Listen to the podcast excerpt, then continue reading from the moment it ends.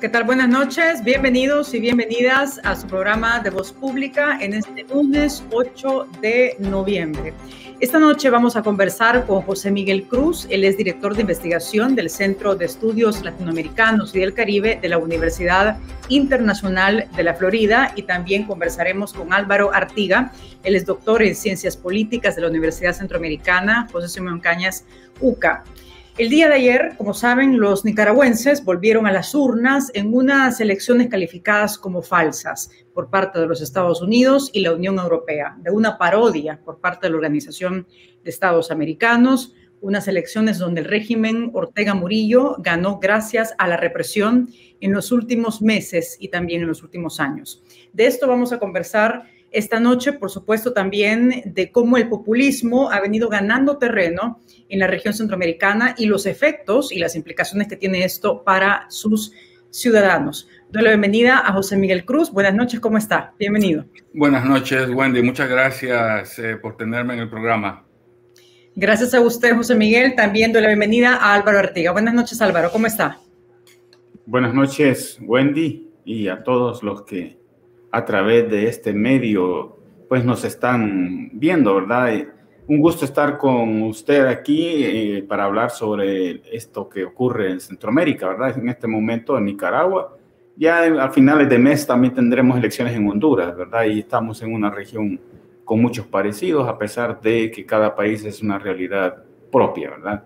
Pero un gusto estar aquí con ustedes y con Miguel compartiendo pues este espacio. Perfecto, sin duda, como lo dice Álvaro, una región con muchas similitudes. Y es que el día de ayer asistimos a estas elecciones en eh, Nicaragua a base de represión, eh, elecciones donde se encarcelaron a la oposición antes de este proceso, a los siete candidatos que le disputarían la presidencia a Daniel Ortega. Y todo esto lo hizo, eso es lo más grave, lo hizo de una manera legal, es decir, modificando, ajustando leyes a su conveniencia y a su beneficio. Eh, hay que recordar que en 2018, pues el gobierno de Nicaragua reprimió y pues eh, dejó a cientos de muertos y heridos en las calles. Tras las elecciones del día de ayer, eh, José Miguel, ¿qué podemos esperar? ¿Qué se viene ahora para Nicaragua? De nuevo, muchas gracias por tener el programa, Wendy, y, es un gusto estar con vos y con, con Álvaro en este, en este programa. ¿Qué se puede esperar en, Nicaragua? Creo que lo que vimos ayer eh, fue la consolidación de un régimen dictatorial, eh, autoritario eh, en Nicaragua, en el cual las posibilidades de cambio de gobierno por la vía de las elecciones, por la vía de la elección popular, del voto de la gente, básicamente están anuladas ahora en adelante.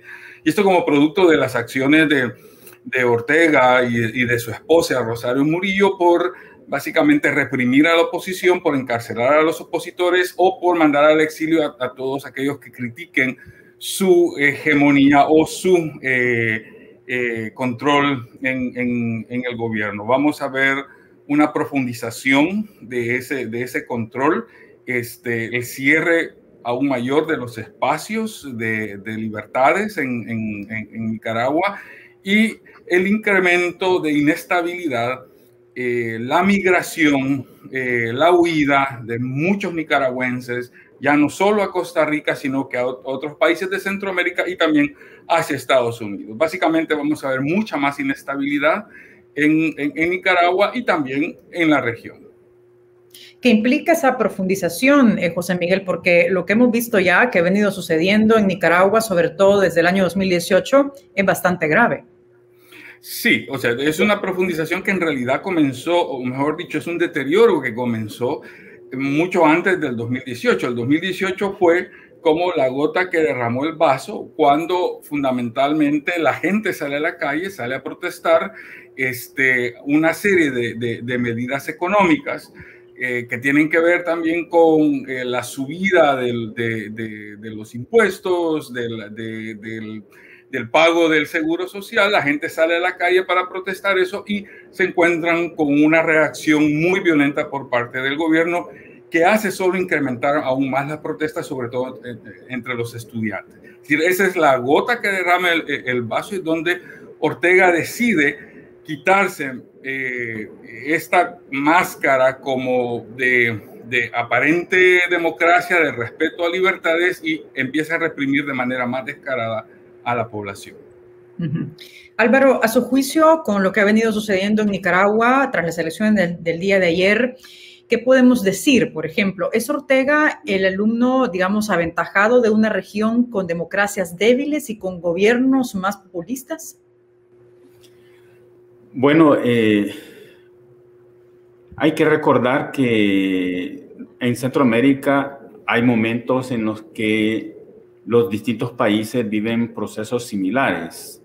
Al menos desde mediados del siglo XX, eh, los cuatro países que se conocen como el CA4, Guatemala, Honduras, Nicaragua y El Salvador, han tenido trayectorias eh, bastante similares en términos de lo que ocurre eh, en la política interna. Se separa de esto Costa Rica en la década del 50 del siglo pasado y, eh, digamos, eso hace de que, por ejemplo, ¿verdad? En la, en la década 70, 80, esas dos décadas, todos los, los cuatro países están involucrados en procesos eh, revolucionarios, procesos de violencia política, eh, procesos de transición política ya en la década de los 90, en donde se van estableciendo los regímenes que ahora están eh, digamos, entrando en crisis en los, en, los, en los cuatro países.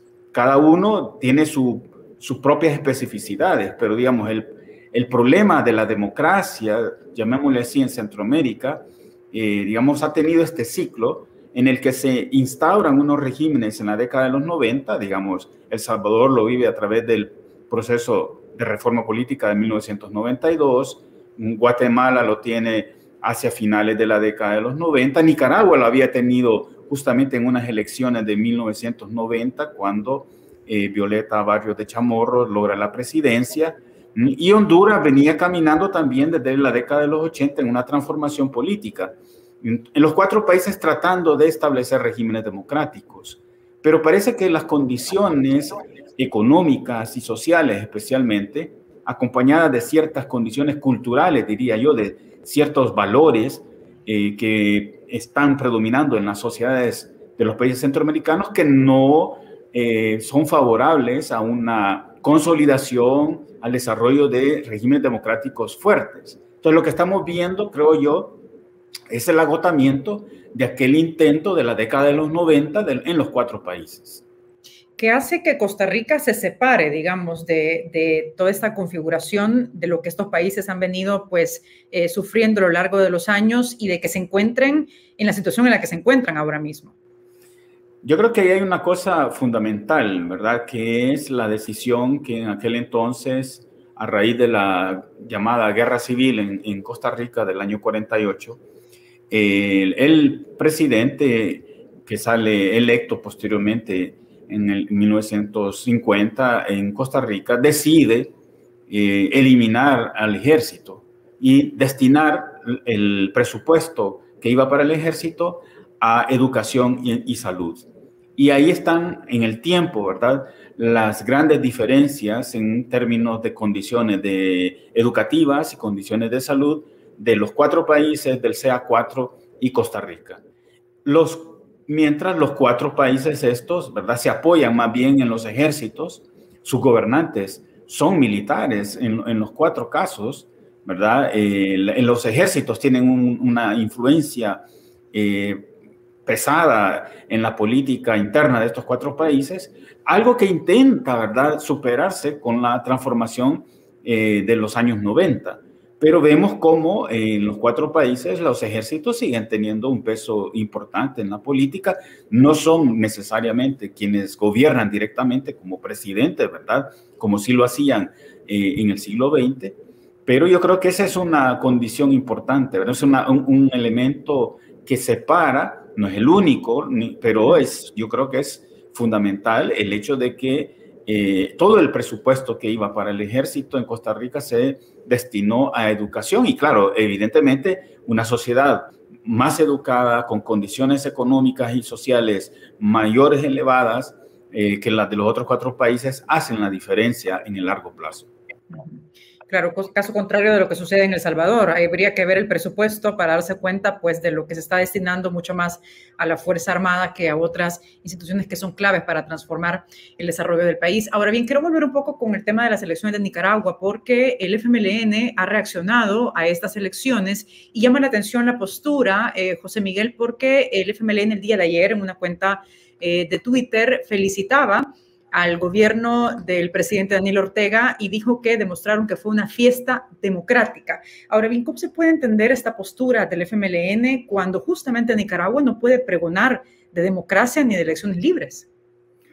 Yo creo que es una postura que responde simplemente a lealtades eh, eh, eh, ideológicas mal interpretadas, ¿verdad? El FMLN eh, muestra su apoyo a, Ortega porque está del lado de izquierda o porque Ortega se presenta como alguien de izquierda, habrá, mucha discusión sobre si lo es en realidad o no lo es, eh, pero creo que hay una, hay una mala interpretación de lealtad ideológica ¿verdad? a Nicaragua, de la misma manera como en Venezuela, de la misma manera como en Cuba, que de ninguna manera creo que a este punto pueden llamarse regímenes democráticos o, incluso ni siquiera híbridos. En realidad son este, regímenes autoritarios en los cuales el espacio eh, para la diversidad eh, política está muy limitado, donde los espacios para la expresión, para la participación este, de distintos grupos de la sociedad está tremendamente limitado eh, y los gobiernos concentran la mayor o los gobiernos o los que están en el poder este, concentran el poder de manera casi absoluta. Creo que eso es un, me parece a mí que es un error garrafal del FMLN este, salir apoyando al régimen de Ortega en un momento en el cual El Salvador está enrumbándose de manera muy similar a, a, como Ortega inició su camino eh, hace 15, 15 años en, Nicaragua. Álvaro, el FMLN critica el desmantelamiento del Estado de Derecho en El Salvador y avala o aplaude unas elecciones donde el Estado de Derecho en Nicaragua, por supuesto, y las garantías de unos comicios libres y también transparentes son nulos. ¿Cómo se explica esto, a su juicio? Bueno, yo creo que eso tiene que ver con, eh, por un lado, la pérdida de, digamos, de cuotas de poder político por parte de algunos líderes, los que son los que tienen más peso dentro del FMLN, ¿verdad? Las derrotas electorales de 2018, 2019, 2021 han diezmado ese partido. No podemos eh, tener, digamos, la idea de que el FMLN es aquel partido multitudinario, ya no lo es, apenas tiene cuatro diputados en la Asamblea Legislativa y ellos actúan, ya hemos visto, eh, a veces dos contra dos, ¿verdad? Entonces, tampoco hay que ponerle como que si el FMLN fuera una gran fuerza, ¿verdad? Eh, política y que entonces las declaraciones de algunos de sus dirigentes, primero en relación con lo que pasa en el país, eh, criticando pues el desmantelamiento de institucionalidad democrática y por otro lado apoyando al gobierno de Nicaragua, que yo creo que más lo hacen eh, ya ni siquiera por razones ideológicas, creo yo, sino un poco, pues, como eh, protegiéndose, ¿verdad? protegiendo un espacio que les puede servir en caso de que aquí se ponga más crítica la situación, ¿verdad? En términos de persecución política, y entonces ellos tengan eh, dónde salir huyendo. Bueno, ya hay algunos dirigentes del FMLN convertidos en nicaragüenses, ¿verdad? Digamos que van marcando también la pauta de lo que podrían hacer los otros dirigentes que todavía han quedado acá. Es una lástima, ¿verdad? Que un partido que llegó a generar tantas expectativas de cambio en el país haya, en lugar de recuperado, digamos, mm, esos espíritus transformadores, más bien continúe en su deriva eh, pues yo creo que hasta la insignificancia en las próximas elecciones. Así que yo, digamos, creo que es más una explicación de tipo de búsqueda de la seguridad personal, exactamente por si en algún momento les toca salir a estos dirigentes hacia Nicaragua para tener protección allá. Lo vemos como una cuestión individual, entonces, esa postura. Sí, yo creo que más son, obedece a intereses particulares, personales, ¿verdad? De tener que salir huyendo en algún momento. A ver, si alzamos de nuevo la mirada a la región, una región centroamericana con problemas comunes, con problemas estructurales, por supuesto, ¿qué tienen en común los gobernantes eh, como Daniel Ortega, como eh, Nayib Bukele, como Juan Orlando Hernández de Honduras? José Miguel. Creo que un, denominador común eh, en, la región es la eh, la intención de la acumulación de poder eh, y de este, el uso desmedido de ese poder para acumular recursos. Eh, creo que un, denominador común es la corrupción. Este, tanto Ortega como Nicaragua, como Juan Orlando Hernández en Honduras, como lo estamos viendo en el caso salvadoreño e incluso como se, se ve en el caso guatemalteco, eh, eh, los gobernantes, en el caso guatemalteco, lo que vemos es este, el uso del aparato público para enriquecerse personalmente, ¿verdad? Este, para enriquecer a quien gobierna, a la camarilla de quienes están alrededor de quien gobierna y, eh, y como parte de ese esfuerzo, la eliminación de cualquier traba institucional este, que pueda impedir esa acumulación este, de, riqueza.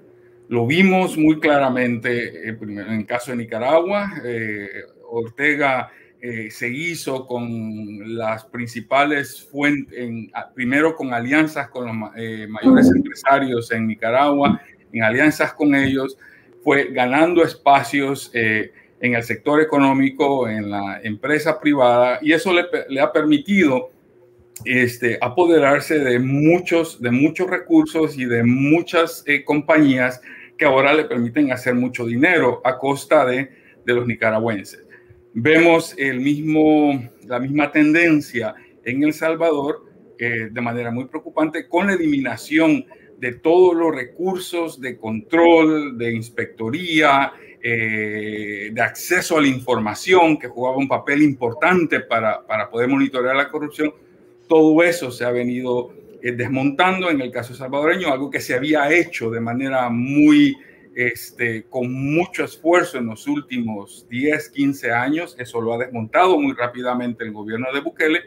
Y en el caso de Honduras, este, este proceso también ha tomado lugar básicamente de manera más clara y de manera más descarada desde, la, desde el golpe de Estado en el, 2000, en el 2009. Es ese es, me parece a mí un denominador común, los gobernantes usando el poder para enriquecerse personalmente y a sus camarillas. Al hablar de populismo, que es uno de los temas que también pues, nos, nos reúnen esta noche para poderlo analizar, llamar populista a un gobierno o a un presidente para expresar pues un determinado rechazo eh, es bastante común ahora en día. Pero Álvaro, ¿qué entendemos por populismo eh, desde el punto de vista político? A ver, este es un tema eh, en el que no está claro, digamos, qué es exactamente, ¿verdad? Porque de populismo se podía haber hablado en la década de 1960 en Sudamérica, por ejemplo, ahí donde surgen gobiernos eh, de carácter populista, incluso en la década del, 50, ¿verdad? Y lo que tenían de, eh, como rasgo era que se trataba de una alianza entre militares, industriales y eh, trabajadores frente a los grupos oligárquicos. Entonces había un discurso que apelaba al pueblo, y de ahí venía lo de populismo, eh, pero era, digamos, eh, tenía una ideología también nacionalista, son procesos de mirar hacia adentro, de desarrollo interno, de desarrollo del mercado y de la industria interna, Digamos, esa es como la, la fase clásica del populismo en América Latina. Ahora se utiliza el término populismo, populista, más en términos de eh, demagogia, ¿verdad? De un gobierno demagógico eh, que dice cosas que no cumple, que promete cosas que no va a cumplir y, que siempre utiliza un discurso eh, de que nosotros somos el pueblo, los demás son los enemigos del pueblo, el pueblo cuida al pueblo para referirse a los gobernantes. Entonces, digamos, queda del populismo clásico, queda nada más el discurso que hace referencia al populismo. Pero en lo sustantivo, eh, realmente, ante lo que estamos son gobiernos que eh, apelan, digamos, al pueblo como vía de legitimación de un proyecto económico eh, fundamentalmente, que tiene que ver desde mi punto de vista, y quizá por eso la similitud o la contemporaneidad de lo que está ocurriendo en los cuatro países de Centroamérica, eh, que tiene que ver con la, eh, una nueva forma de inserción a los procesos globales, a la globalización económica que está en marcha y que tiene un sello neoliberal. Yo creo que lo que está ocurriendo en los cuatro países es que cada uno está tratando de insertarse, eh, o digamos más bien, para ser más específico, las coaliciones y las redes en las que participan las coaliciones que están en el poder en los cuatro países se están insertando en cadenas eh, globales eh, por vías, yo diría, de actividades económicas ilícitas. Y eso hace que lo que señalaba Miguel, ¿verdad? Que tengan estos cuatro países como característica común los altos niveles de corrupción que son necesarios justamente para poder facilitar esta, esta inserción eh, de, de, nueva, de nueva forma, diría yo, ¿verdad? A las cadenas globales de producción y de comercialización. Y va de la mano con el socavamiento de la democracia y, por ejemplo, eh, pues no respetar la constitución, la legalidad. Es que si lo hicieran, no, quizás no podrían eh, insertarse de la manera como se están insertando a esos procesos globales. Es casi como eh, para poder insertarse de manera ilícita, ¿verdad? o en actividades ilícitas que tienen carácter transnacional, entonces requieren el control de todo el aparato estatal, justamente para que no se les controle a ellos. Yo creo que es un poco por ahí lo que está pasando y lo que explica eh, la contemporaneidad de los procesos que tenemos actualmente en los cuatro países centroamericanos. José Miguel, eh, tras este concepto y como lo ha explicado también Álvaro, ¿puede usted definir a Nayib Bukele como un gobernante populista? Yo, creo que sí. Eh, este, mm, no quiero entrar en un debate con Álvaro ahora sobre las definiciones de populismo. Ciertamente, yo añadiría que en términos de populismo, decir, eh, hay, un, hay un debate ciertamente en este momento sobre qué significa ser populista en, en el siglo XXI. Es decir, la, la, la, la o mejor dicho, el concepto de populismo nace precisamente en el siglo XX, precisamente de gobiernos en América Latina, Getulio Vargas en, en, Brasil, Perón en, en, Argentina, como producto de lo que ya describía eh, Álvaro. Pero creo que un elemento importante y que se mantiene y que, y que, y que es muy notable en el caso de Bukele en El Salvador es esta, esta apelación al pueblo, a las masas, de responder a las a los problemas, a los supuestos problemas del pueblo o los problemas reales del pueblo de una manera directa, eh, haciendo presentar al gobierno y a sí mismo como la respuesta a esos problemas y como eh, el, el, vehículo para responder de manera generosa ¿verdad? a las demandas de la población. Si el populismo lo que hace también es decir, este, bueno, existen estos problemas y yo como gobernante se los voy a resolver y se los voy a resolver directamente sin pasar por las instituciones, sin pasar por los mecanismos institucionales que aseguran el control y aseguran como cierta equidad en el proceso. Eso simplemente no existe. ¿verdad? Bukele se presenta, el gobernante se presenta como la respuesta única y mejor, de manera directa, a los problemas de la, de la población, eh, ofreciendo generosamente, ¿verdad? Dádivas, eh, obsequios, eh, regalos. Lo vemos muy claramente con todas estas campañas, ¿verdad? De, de subir sueldos, de aumentar el salario mínimo, de regalar a, todo el mundo cuando, cuando es necesario, a cambio, y eso es importante, a cambio de que la gente luego le preste su apoyo político cuando, cuando, cuando es necesario. Eso lo, vemos, lo vimos en el caso de Venezuela con eh, cuando inició con Chávez, lo vimos durante un periodo en el caso de, de Ortega, no siempre, pero en un periodo importante. Y en el caso de Bukele es muy claro, ¿verdad? su apelación a la gente diciendo, yo voy a resolver esto, yo soy el único que me interesa, que se interesa, yo soy el único que se interesa por ustedes, aquí, están, aquí tienen sus bolsas solidarias, aquí tienen eh, sus aumentos de sueldo, aquí tienen esto, aquí tienen lo otro, ¿verdad? Este, pero, pero sin ningún control de las instituciones. O sea, y él, él, él como gobernante decide cómo y dónde. Y, de ahí vemos las respuestas incluso que ahora son muy comunes en redes sociales. Alguien tiene un problema, ¿verdad? Y le pone un tag al presidente, presidente, tengo este problema, por favor, ayúdenos, ¿verdad? Como que el presidente debe ser el que personalmente debe responder a cada uno de los problemas y no las instituciones que existen en el país. Sí, y tomando en cuenta esta premisa, José Miguel, de que el populismo busca complacer a los ciudadanos, más no resolverles los problemas, ¿qué riesgos entraña esto para las personas, para los ciudadanos?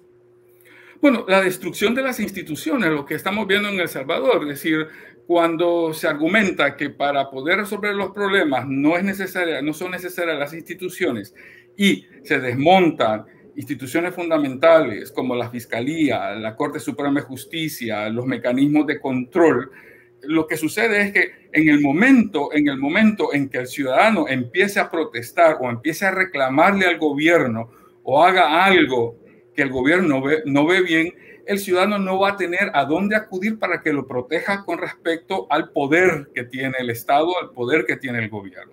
Y eso ahí se vuelve un problema porque entonces el gobierno simplemente hace lo que está haciendo este, con algunos opositores políticos, los mete a la cárcel sin ninguna garantía, sin ningún proceso, básicamente los somete a situaciones casi de, de tortura, sin seguir las leyes, ¿verdad? Este, y, eh, eh, y básicamente vulnera los derechos de, de la gente, de la población. Lo vemos en el caso de líderes políticos.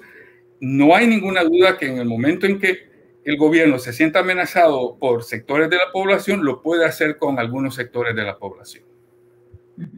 Álvaro, ¿puede ser un gobierno popular y no ser populista? Y del otro lado, un gobierno impopular y ser populista?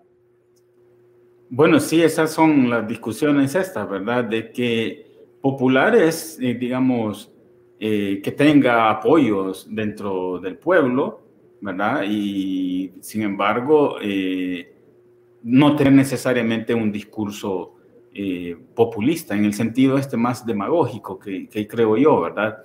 Digamos, esas combinaciones son posibles. Ahora, lo, lo importante creo yo es lo que está detrás del, populismo en términos de relación entre gobernantes y gobernados, que yo creo que es una relación de tipo clientelar, que quiere decir que eh, los, los, habitantes de, un país, ¿verdad? Eh, los miembros de la sociedad de un país, se relacionan con sus gobernantes en términos más eh, de súbdito o de, de cliente, es decir, de, gente que recibe beneficios a cambio de lealtades y no eh, son vistos por los gobernantes, ni ellos mismos, ni la gente misma se ve como portadoras de derechos, ¿verdad? Yo creo que ese es lo más, lo más tremendo, ¿verdad? Porque entonces la política, el tipo de política que va a predominar mientras sea dominante esta forma populista de gobernar es la política asistencialista que eh, justamente es la que reparte beneficios a cambio de lealtades, pero que no resuelve los problemas que causan los problemas, va a decirlo así, ¿verdad? No resuelve las causas de los problemas eh, que someten a la gente a ese tipo de relaciones, ¿verdad? No resuelven problemas de pobreza, no resuelven problemas de desigualdad, no resuelven problemas de acceso a educación universal y de calidad, lo mismo a eh, condiciones de salud eh, de, de, servicios de salud eh, universal, o sea, no resuelven problemas de vivienda, no resuelven problemas de ingresos. Las políticas asistencialistas nunca van a resolver eso. Y si la gente se conforma, porque es la manera como se entiende, ¿verdad? Como eh, clientes, como benefacto, beneficiarios de las políticas del gobierno, y no se entienden como ciudadanos que tienen derechos a que el Estado les proporcione, les garantice derechos económicos, sociales, políticos, culturales, ambientales también, entonces, claro, ese es el, lo peor que puede haber para esta sociedad. Entonces, yo creo que aquí en eso estamos metidos en Centroamérica, en estos cuatro países, que no logramos salir, ¿verdad?, de estas condiciones que favorecen este tipo de gobernantes. A la base de todo esto está, como decía usted, Álvaro, la educación, ¿no? Decir, hay un elemento. Los también entiendan que tienen derecho a. Sí, hay un elemento educativo importante, ¿verdad? Que tiene que ver con esa forma de entendernos nosotros mismos y entender nuestra relación con los gobernantes. Eh, en, un, en, un, en, un, gobierno, en una sociedad donde las relación, relaciones son clientelares, pues es casi como que estuviéramos en un reino en donde todo depende de la buena voluntad del gobernante, el, que nos favorezca eh, con determinados servicios o bienes, en lugar de vernos como portadores de derechos en tanto seres humanos. José Miguel, decía Alan Bruir Carías, él es un abogado conocido, eh, opositor al régimen venezolano, decía que las primeras víctimas de los, del populismo en los países es la constitución. ¿Coincide usted con ese punto? Sí, o sea, las primeras víctimas son las leyes, o sea, es el, el irrespeto de las leyes, ¿verdad? Se pasan por alto las leyes, ¿verdad? Este, no es que esto sea nuevo, es decir, de alguna manera este, ya había irrespeto de algunas leyes, ¿verdad? En gobiernos anteriores. Lo que lo hace diferente es el desmantelamiento de absolutamente, como decía antes, el desmantelamiento de la mayor parte de instituciones que pueden poner un freno a eso.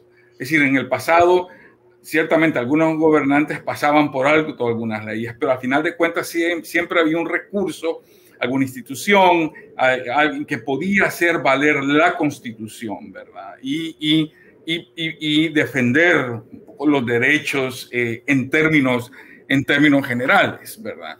Eh, el problema con el populismo, con el estamos viendo ahora, lo vimos en el caso venezolano, lo, lo, vemos ahora en el caso nicaragüense, es que eh, los gobernantes empiezan a transformar la constitución para beneficiarse personalmente. Si yo recuerdo hace varios años cuando, cuando la constitución nicaragüense, por ejemplo, prohibía la reelección. Eh, y luego del primer término del primer gobierno de Ortega, Ortega se movió inmediatamente, mejor dicho, tan pronto tomó el gobierno, Ortega se empezó a mover para cambiar la constitución y para permitirle la reelección. ¿Cuál fue el argumento? que presentó ante, la, ante su Corte Suprema de Justicia, ah, que el que no se pudiera reelegir violaba sus derechos como ciudadano.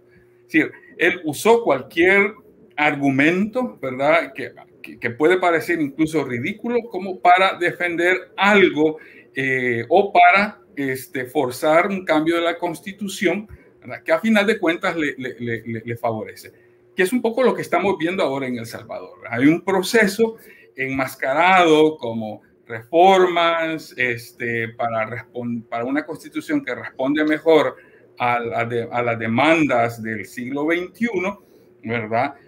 Cuyo último propósito parece ser asegurar este, la permanencia del gobernante actual, del presidente actual en el poder. Y por tanto, sí, o sea, se puede decir que una de las primeras víctimas es la Constitución, son las leyes de la República y su irrespeto casi total. ¿Hay alguna manera, José Miguel, de detener este proceso? O digamos que deben de seguir, por decirlo así, su curso normal hasta llegar a consolidar eh, pues el poder como lo estamos viendo en Nicaragua.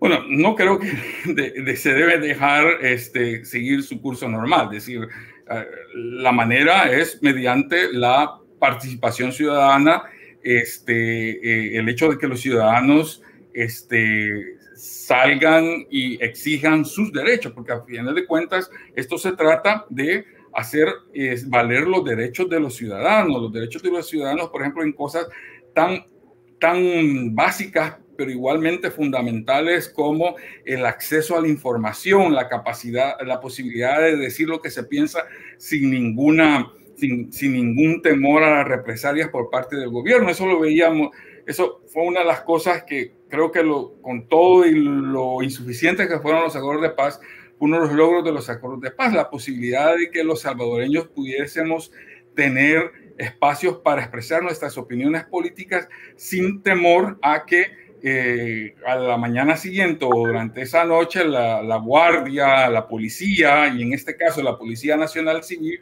nos tocara la puerta y nos llevara a la cárcel por cualquier, por cualquier acusación o delito inventado, ¿cierto? Eso, eso es uno de los grandes logros. Este, y creo que este, creo que para detener esto se necesita que los ciudadanos este, sigan participando, participen, le demanden, le demanden de manera muy clara a los gobernantes que respondan, que respondan a sus, este, que respondan a sus necesidades y que además cumplan con las promesas en el marco institucional, en el marco del Estado de Derecho.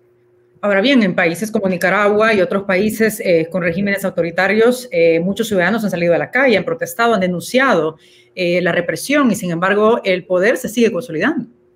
Exacto, o sea, se consolidó precisamente porque una de las cosas que hizo Ortega este, fue asegurarse los, este, la lealtad de los cuerpos de seguridad, de las fuerzas del orden, de las fuerzas de seguridad, del ejército, la, la policía que es exactamente lo que ha hecho, este, exactamente lo que ha hecho este, Bukele.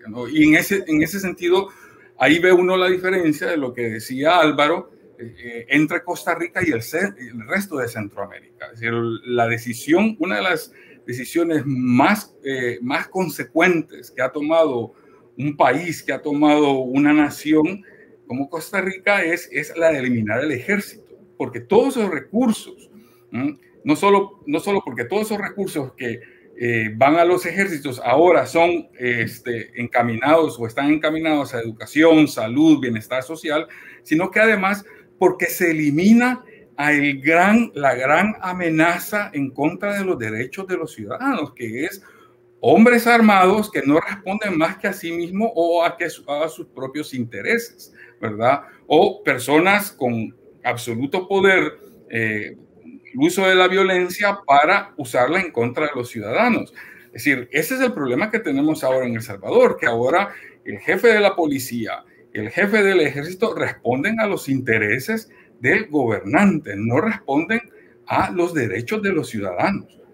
Y eso es parte del problema y por lo tanto creo que este, eh, el desafío es seguir participando y seguir lidiando con, con, la posibilidad de que estas fuerzas puedan ser usadas en contra de los mismos ciudadanos.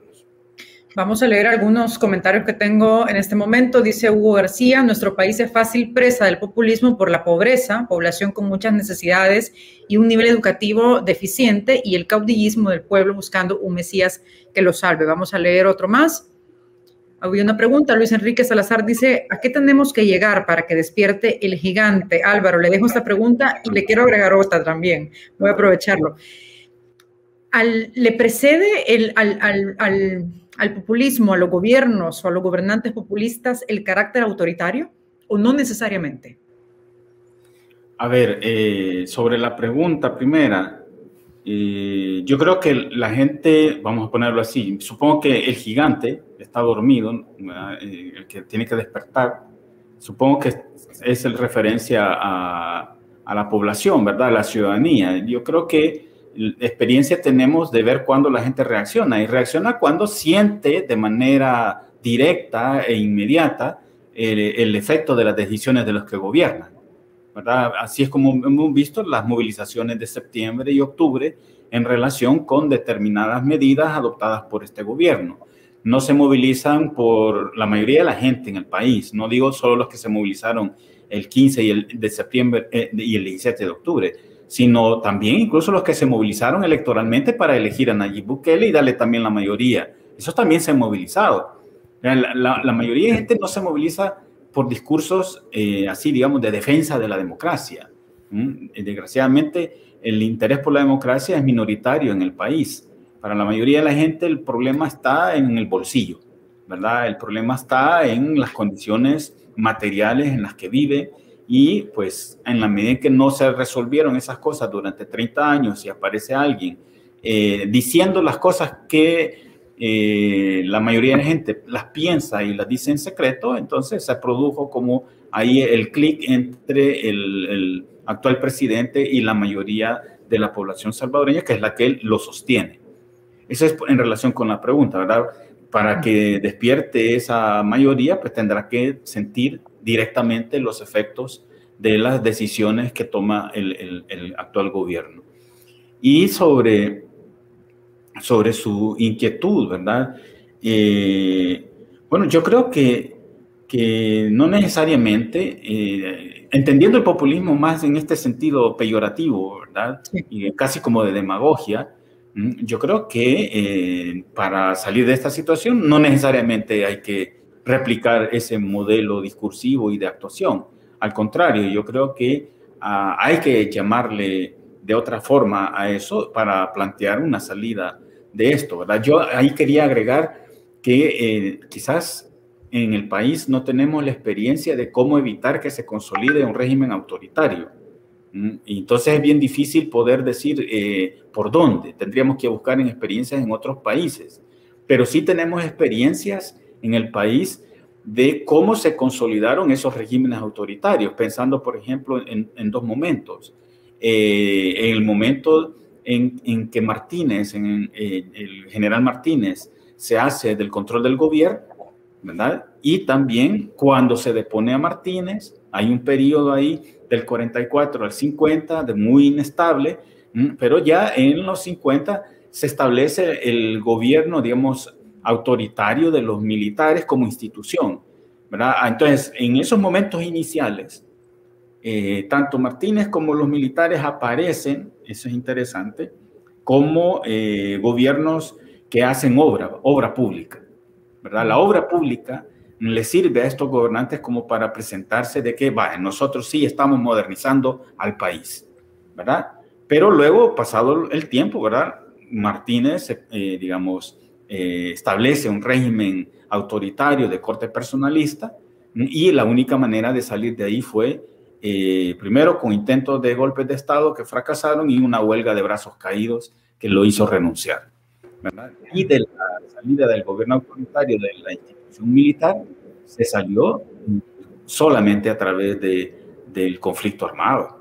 Entonces, eh, digamos, si se quieren evitar esas salidas extremas, entonces hay que buscar en experiencias de otras sociedades qué se debe hacer para evitar que se consolide un régimen autoritario. Sobre todo por eso, porque controlan el recurso último, ¿verdad? Que es eh, el recurso de la fuerza. Parece un reto enorme ese, Álvaro. Es, es un reto enorme, por eso no es fácil, pero no está determinado que se va a consolidar. Que se consolide eh, un régimen, para mí depende, es como una, es una relación de fuerzas, Es decir, puede tener recursos este gobierno, puede tener una red eh, mafiosa que le apoya, pero eso no quiere decir que se vaya a consolidar, dependerá también de que hagan todos los sectores que eh, son adversos a, este gobierno. Dependerá de que hagan los empresarios, dependerá de que haga digamos, los países que tienen relaciones con El Salvador, los países que eh, promueven la democracia, dependerá también de lo que hagan ellos, dependerá de lo que hagan los salvadoreños que están en Estados Unidos, dependerá de muchas cosas, ¿verdad? En la medida en que se le deje solo ¿verdad? Actuando con la iniciativa al gobernante en turno, por supuesto, se va a consolidar eso, pero no está determinado. Quiero cerrar con una pregunta para los dos, porque el tiempo se nos ha ido, pero me parece que esta eh, interrogante es, importante. Por lo visto de lo que ha venido pasando en El Salvador desde mayo, con la imposición de los magistrados de la sala, con la imposición del fiscal general, con la resolución de los magistrados impuestos para abrir puertas a la reelección, cuando en la Constitución en cuatro artículos establece la prohibición de esta, la destitución de los jueces y los traslados. ¿Hacia dónde camina El Salvador con este gobierno? José Miguel, comencemos con usted. Bueno, creo que tal y eh, a juzgar por los signos actuales, yo creo que El Salvador camina hacia un régimen autoritario, ¿verdad? En este, en este punto. Este, como lo dijo Álvaro, eh, el hecho de que eso se vaya a consolidar está por verse, ¿verdad? Depende de muchas cosas que en este momento es imposible anticipar. Pero a juzgar por los cambios, por lo que ya has mencionado, Wendy, este, la sala, el fiscal, los jueces, este, los esfuerzos para erosionar todos los mecanismos de control, el, país se encamina a un régimen, a un régimen autoritario este, bajo el control de un presidente que no tiene ninguna, que no va a tener ninguna atadura. Este, ahí, ahí es donde se encamina el país. Álvaro, su valoración. Sí, yo creo que estamos con un gobierno de corte autoritario que quiere transformar el régimen en un régimen autoritario. Ya lo dije, ¿verdad? Que creo que eso es porque está el grupo, la coalición que está en el gobierno, está tratando de insertarse en cadenas transnacionales, en cadenas globales de, eh, del comercio, ¿verdad? Y eh, buena parte de esa inserción tiene que ver con actividades ilícitas. Entonces, un régimen autoritario es el que eh, facilita, digamos, ese tipo de inserción. Yo creo que eh, hacia ahí vamos, ¿verdad? A, un régimen autoritario, pero que se explica no por cuestiones puramente políticas, sino porque es la pieza necesaria, digamos, para el éxito en determinados eh, negocios que son los que están, en los que están ocupados quienes gobiernan. Perfecto, hemos llegado al final. Muchas gracias, eh, José Miguel, por habernos acompañado esta noche. Muy amable. Muchas gracias, Wendy. Un saludo. Álvaro, muchas gracias. Muy amable. Gracias por su tiempo también. Gracias, Wendy. Saludos, Miguel. Y bueno, pues un gusto haber estado con ustedes. Gracias. Ojalá que no sea la última vez. Vamos a seguir conversando sobre estos temas. Y de esta manera finalizamos. Gracias por habernos acompañado. Buenas noches.